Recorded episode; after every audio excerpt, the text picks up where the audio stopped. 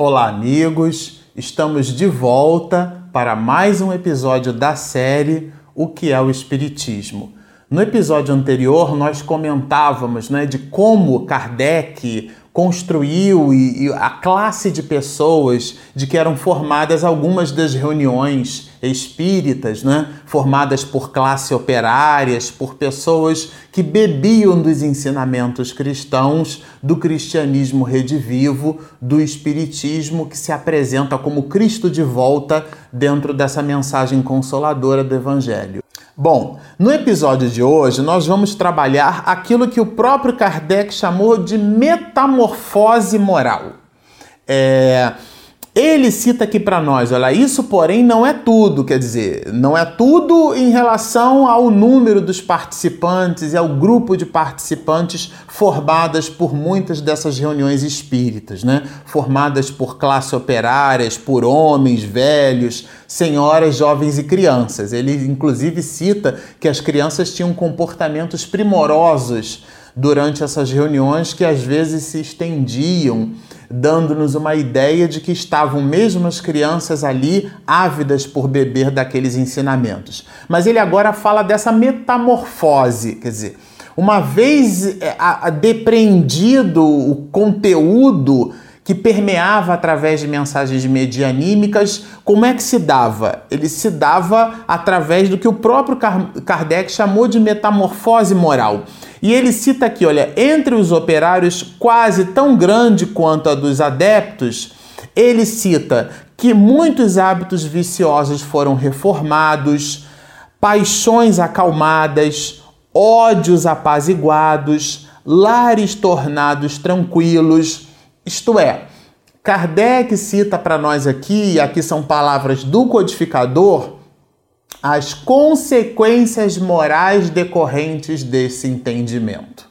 Isso para nós espiritistas é muito importante. De nada vale o conhecimento vazio, a informação por ela mesma, saber decorar do item, o capítulo e o trecho do livro, né? De que vale é, é, a gente aportar muito conhecimento se esse conhecimento não se transforma em movimento na alma. Isso é muito importante. E Kardec fala, ele usa essa expressão metamorfose moral. Quer dizer, uma vez participando dessas reuniões mediúnicas, uma vez bebendo desse ensinamento, qual é a consequência disso? A consequência é a mudança do comportamento. E ele cita algumas questões que fazem parte dessa mudança de comportamento. É, quando ele cita dos hábitos viciosos reformados, o próprio Divaldo lembra pra gente que um vício é sempre uma certa segunda natureza, né? É muito impressionante como algumas pessoas, sobretudo nos alcoólicos, a pessoa quando tá sóbria, ela é de um jeito, né? E depois é, é, ela ela se mostra de uma outra forma, é, é, surge, medra da alma, um personagem, um esquizoide, e aquilo se lhe modifica fazendo passar vergonha, é, é, estimular situações vexatórias, e a família entra de verdade numa verdadeira desgraça, porque aí o dinheiro que deveria ser utilizado para a prestação de contas do lar é desviado quando junto com a bebida para jogatina ou para o empréstimo com os amigos ou para farra em distonia moral. Então, aquilo a, traz para a criatura empresta para a criatura uma certa segunda natureza. E ela mesma vive num conflito. Quando ela se observa sóbria ou sem o uso do alcoólico, sem o uso da drogatição, ela mesma entra num processo de prostração, porque de verdade aquele personagem que surge, que medra dela produzindo todo aquele conjunto de desastres cria uma situação vexatória que lhe coloca numa posição de vergonha muito grande. Então, quando Kardec fala de hábitos viciosos reformados, é essa reforma íntima, é essa natureza do homem novo falando mais alto, porque ela entendeu as consequências dos seus hábitos, ela entendeu as consequências das suas atitudes, né? É, é, no Evangelho segundo o Espiritismo, a gente vai encontrar uma mensagem muito clara quando fala da desgraça real, né? Delfina de Girardin fala para nós que a desgraça real, a verdadeira desgraça, ela não está no ato em si mesmo, mas nas consequências que aquela atitude constrói, permeia e desenvolve. Então é disso que estamos falando quando é, Kardec fala de metamorfose moral para hábitos viciosos reformados, né? Quando a gente encontra aqui paixões acalmadas, né? Quantas tristezas do coração a gente não observa nos dias de hoje, né? em juízo o, o, a pessoa, o homem, esses dias mesmo no jornal a gente observava um homem que matou a própria namorada, e aí quando chega em juízo as pessoas ficam é, atônitas, estupefatas, mas é não, doutor, eu matei por amor, né? Quer dizer, imagina se fosse por ódio, se o amor é capaz de destruir vidas, que amor é esse? Então são essas paixões doentias é, é, e elas precisam ser acalmadas, isto é, domadas em nós. É, o juízo de valor na criatura está de verdade em perceber que nem tudo aquilo que ela pode fazer, ela deve fazer. E nem tudo aquilo que ela deve fazer, ela pode, isto é, ela está em condição de executar. O, o nome disso chama-se discernimento. E esse discernimento, ele é potencializado pelas luzes que o conhecimento, sobretudo aqui daquilo que estamos trabalhando nesse episódio, que é o conhecimento espírita, assim se nos apresenta. Então é como se fosse um, um, corcel que a gente doma com uma charrete, né? Aquele impulso que a alma tem de continuar num processo cíclico de erro e de repente ela toma conhecimento que é uma alma imortal. Ela toma conhecimento que aquilo que ela faz pode se lhe traduzir em muitas outras existências, como Delfina de Girardin fala no Evangelho segundo o Espiritismo, na verdadeira desgraça. Então são esses infortúnios, essas calamidades que às vezes a gente não entende, crianças que nascem com deformações horríveis, né? E são essas deformações resultado da modificação de suas organizações espirituais quando, através de um suicídio, explodem o crânio se jogando de um prédio e criam deformações. O nosso professor Hernani Guimarães Andrade ele chama o perispírito de modelo organizador biológico. Então, esse modelo organizador, por estar em, em, em ausência de sintonia, em distonia com ele mesmo, ele imprime, quando da união do espermatozoide com, com a, a, o, o óvulo, né, formando a célula ovo-zigoto, ele, ele atrai exatamente aquele espermatozoide que vibra nas características da sua distonia mental, que foi a como se fosse uma moça, comentamos isso no episódio passado. Se você faz uma moça num, numa forma de pudim, e aquele, aquela forma tá com aquela moça, se você faz um pudim, quando você tira a forma, o pudim fica com a forma da forma, portanto, passa a moça para a forma do pudim. Essa, esse processo, né? Abstração feita à simplicidade com que estamos aqui colocando, ele se dá de uma forma muito parecida com esse modelo organizador biológico que chamamos de perispírito. Então, se nós temos uma vida em sintonia com o mais alto, e não estamos falando de uma criatura santa, até porque não existe exatamente o santo etimologicamente no conceito de separado por Deus. Né? Todos estamos ali juntos, nós é que nos destacamos em nós mesmos perseverando na atitude do bem, buscando o belo, o bom, a utilidade, o serviço ao próximo. Nós criamos em nós uma psicosfera, uma atmosfera psíquica que vai impregnando esse modelo organizador biológico ao ponto de não termos mais doenças, de não sermos mais doentes, porque a doença do corpo é o resultado daquilo que a alma produz em si mesma, portanto, as consequências. O Espiritismo se nos mostra todo esse leque, todo esse conjunto de possibilidades. E assim não o dissemos para colocar o Espiritismo exatamente num patamar superior. O que deve ser superior são as pessoas e não buscando serem melhores do que elas mesmas. Porque aqui existe um fenômeno muito curioso. Quanto mais superior é a alma, mais humilde ela se torna e no exercício de humildade, mais compreensiva com as falhas alheias ela também é. Quer dizer, é muito interessante isso. A criatura, quando vai produzindo virtudes em si, quando vai acendendo virtudes em si, ela tem um olhar mais condescendente com o outro, ela entende as dificuldades do outro, porque de alguma forma, dentro dessa mecânica de indulgência, ela se enxerga ali. Eu também passei por isso, eu também passo por isso. Essa dificuldade que essa criatura tem também é o meu esforço no cotidiano. Agora, é uma maratona moral e cada um escolhe quantos quilômetros deseja correr.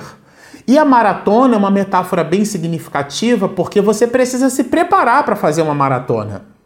Você precisa se alimentar. A maratona faz parte do exercício físico, o descanso, a alimentação, a atividade física regrada e progressiva de certa forma acompanhada por um profissional de educação física, a tua alimentação sendo feita por um nutrólogo, por um nutricionista, enfim, existe um conjunto de coisas que gravitam em torno da boa execução de uma maratona. E não estão, estamos aqui nem dizendo chegar em primeiro lugar, simplesmente conseguir correr 42 quilômetros, o que já é um grande feito. Porque a gente cria, né, nós criamos uma série de microlesões.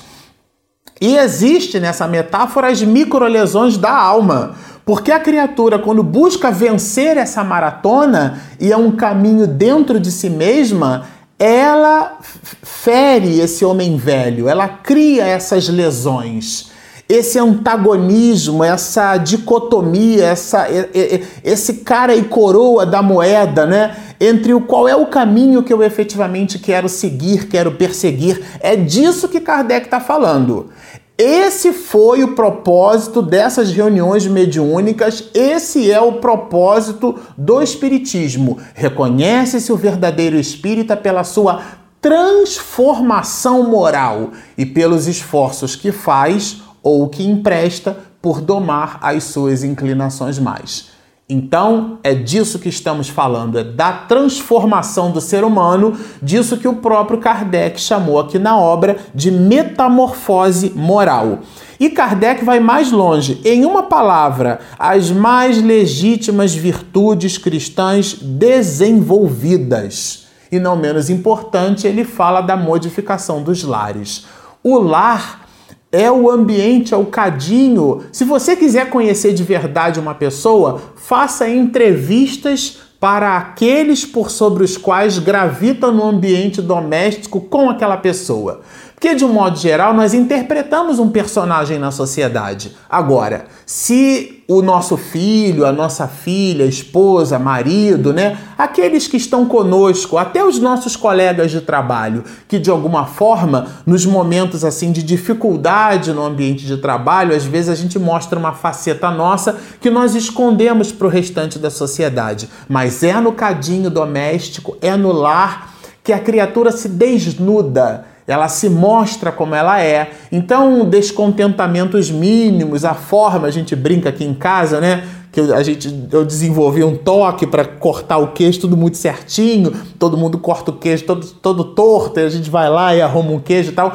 Esses detalhes pequenos, se a gente deixa que eles se nos modifiquem, é como Joana de Ângeles nos diz, né? A diferença do, do hábito para o vício é quando ele domina você. Então, quando nós não temos mais senioridade sobre o nosso comportamento, quando um amigo médico comentou que estava ali numa consulta, o paciente à frente sentado e ele à mesa, e de repente o paciente observava que atrás tinha um quadro e o quadro estava torto e o paciente inquieto. E ele não sossegou enquanto ele não levantou da consulta, foi lá e ajeitou o quadro. Quer dizer, essas questões em nós que se transformam em toque mesmo, né? em transtorno obsessivo compulsivo. Aquela mania que a gente faz questão de construir em nós. E é curioso que quando a construímos em nós, ela também se nos torna uma segunda natureza, isto é, um vício. Porque às vezes nós aportamos à palavra vício, como citamos aqui, o alcoólico, ou ao tabagismo, ou à drogatição. Não, não, não. Manuel Filomeno de Miranda na parte, né, do, no livro Nos Bastidores da Obsessão, é na terceira parte da introdução da obra, onde ele cita Examinando a Obsessão, ele fala da mentira como sendo um vício, ele fala da maledicência como sendo um vício, são vícios comportamentais.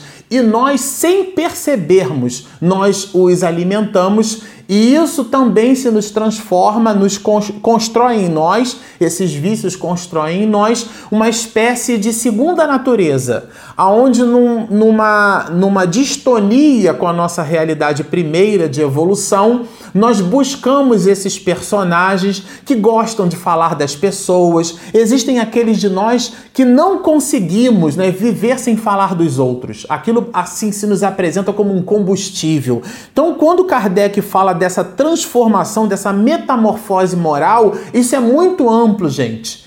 Isso é um conjunto enorme de situações, um conjunto enorme de atitudes no nosso cotidiano. Seriam muitos episódios se quiséssemos explorar o detalhe do detalhe em cada um desses processos. Mas aqui o mote da questão, o cerne, é a modificação do comportamento quando do entendimento da mensagem que os espíritos colocam nessas comunicações. A comunicação em si nem é o mais importante.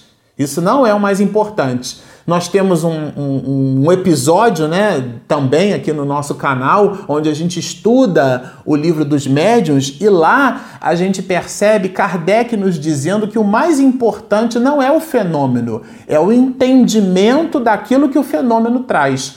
Porque às vezes a pessoa é levada pela curiosidade, e a curiosidade é a distancia da essência e ela recebe uma mensagem psicográfica e fica muito mais impressionada com a forma por sobre o qual o médium escreveu do que exatamente o conteúdo da mensagem. Então é como alguém que pega uma fruta, uma banana, por exemplo, descasca a banana, joga a banana fora e come a casca. Portanto, perde a essência da mensagem. Logo, a retidão de juízo é o mais importante para cada um de nós dentro dessa construção íntima. Mas continua o codificador.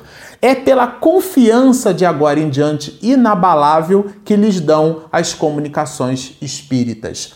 E ele continua aqui, não menos importante, é que neles não há fé vulgar, mas baseada sobre uma convicção profunda, raciocinada e não cega. Então, quem daqueles de nós não conhece né, a, a, o aporte que Kardec faz sobre a fé raciocinada, né? Essa fé que busca o entendimento. Então o espiritista, ele compreende esses processos de aceitação são baseados num halo racional. Agora, aqui, muita atenção, e até o dissemos em capítulos anteriores. Ah, o espírita raciocina, mas faz parte do raciocínio nosso observar no comportamento do outro a mudança. Nossa, esse negócio deve ser bom mesmo, porque Fulano fumava, por exemplo, ele já não fuma mais. E aí é independente se é espírito ou não, ele entendeu que aquilo faz mal à saúde sabe? Então ele entendeu que falar mal dos outros não traz benefícios para si mesmo. Ele entendeu do ponto de vista psicológico que ele, como acha que não consegue se elevar, o que ele faz é rebaixar os outros ou buscar rebaixar para se colocar num plano superior. Ele entendeu que esses mecanismos são mecanismos de fuga psicológica. Então, o que, que ele faz? Quando ele entende quando ele raciocina, ele modifica porque acredita. O nome disso é fé raciocinada. Não é a pessoa que faz um curso superior, uma pós-graduação, um mestrado, um doutorado, ele é douto. Não existem doutos em espiritismo. Né? Isso não existe. Existem os doutores que são espíritas, é diferente. Mas o, o ser espírita, e o dissemos no episódio anterior, reconhece-se o verdadeiro espírita pela sua transformação moral e pelos esforços que faz ou que emprega por domar as suas inclinações mais. Então, não estamos na definição de espírita aportando ou colocando nada que se diga respeito à, formação acadêmica, nada disso. Kardec fala que, então, de uma situação, e nós colocamos isso no episódio 3, né? Minha esposa fez a revisão lá do material, lá no metadado dos vídeos que a gente tem. No episódio 3, nós nos referimos a uma, a uma situação que aconteceu na Espanha, que o próprio Kardec coloca na Revista Espírita de 1861, no mês de novembro, que é a, a, volta à Idade Média, né? o retorno à Idade Média, cita ele como sendo o Alto de Fé de Barcelona, onde então 300 livros espíritas, espíritas espiritistas foram queimados e toda a população na Espanha queria saber que livros eram aqueles e o auto de fé no lugar de trazer prejuízo para a divulgação do espiritismo foi ao contrário, né? Ele trouxe alguns benefícios, muito embora na época tenha também trazido muita aflição para o codificador, porque é todo um trabalho sendo jogado fora ali, né? Aparentemente jogado fora, e ele cita o Alto de Fé, ele cita esse bispo de Barcelona, erigindo-se em policiador da França, né? Comentou a sua recusa com a seguinte resposta: A Igreja Católica é universal, e sendo esses livros contrários à fé católica, o governo não pode pode consentir que eles baseiem a perverter a moral e a religião de outros países, porque saía da França para a Espanha. É óbvio que o planeta inteiro muda, todo mundo muda, aqui não vai é, nenhuma crítica à Igreja Católica, porque se assim o fizermos, também precisaríamos fazê-lo até a nós mesmos espiritistas desenvolvendo muitas situações de intolerância religiosa, né? É, fazendo um processo de exclusão a todos aqueles que se mostram não acreditando na reencarnação, o que de verdade é uma grande tolice. Mas aqui o que estamos colocando como objeto de atenção é a divulgação do Espiritismo que foi impulsionada por um ato que se mostrou, na época, contrário aos próprios instrumentos de divulgação. Então ele diz assim: olha, Allan Kardec poderia promover uma ação diplomática e obrigar o governo espanhol a efetuar o retorno das obras. Os espíritos, porém, o dissuadiram disso porque já enxergavam os benefícios consequentes dessa situação. Agora a dor pungente o codificador visitou, tá certo? Então, aos 9 dias de outubro de 1861, às 10h30 da manhã, na esplanada da cidade de Barcelona, no lugar em que são executados os criminosos condenados, vários livros foram queimados. A revista Espírita, o livro dos espíritos, o livro dos médios, o que é o espiritismo mesmo, que é essa obra aqui que a gente está lendo, e um conjunto enorme de 300 opúsculos foram queimados, 300 volumes foram queimados na Espanha por essa ordem expedida então pela, pela, por esse bispo de Barcelona, que quando os livros visitam ali a, a, a alfândega, eles são já automaticamente bloqueados e, na sequência, são queimados no local aonde os criminosos eram postos, né? fazendo metaforicamente aí uma visão de algo que fosse repudiado e rechaçado pelo poder eclesiástico na época, pela Igreja Católica Apostólica Romana. E é, é, o, o, que é importante se observar é que em dezembro de 1863 é, a gente vai conseguir perceber a seguinte anotação: o Espiritismo se dirige aos que não creem ou que duvidam, e não aos que têm uma fé aos quais esta fé basta. Quer dizer, quando nós falávamos até no, no livro dos médios, né, no capítulo 3, onde Kardec trata do método, que são essas questões de proselitismo, de convencimento às pessoas, aqui esse singelo comentário da Revista Espírita de dezembro de 1863 já deixa claro para nós o seguinte: nós não precisamos convencer ninguém de nada. Aliás, e a esse respeito, o próprio Divaldo Franco se nos apresentou uma exortação, uma reflexão da veneranda Joana de Ângeles, quando nos diz: se não são os seus exemplos que falam por você, muito menos o serão as suas palavras. Bom, Ficamos por aqui, você não está percebendo, minha esposa que está do outro lado das câmeras já está sinalizando que nós terminamos o nosso tempo. Nós agradecemos a companhia de vocês conosco. Continuem postando seus comentários. Se você está nos visitando aqui e ainda não se inscreveu, pode se inscrever, clica ali em inscreva-se, do lado tem um sininho. Quando a minha esposa Regina Mercadante fizer a publicação, você vai receber uma notificação e com isso vai conseguir acompanhar o nosso material. Estudem conosco, sigam-nos e muita paz.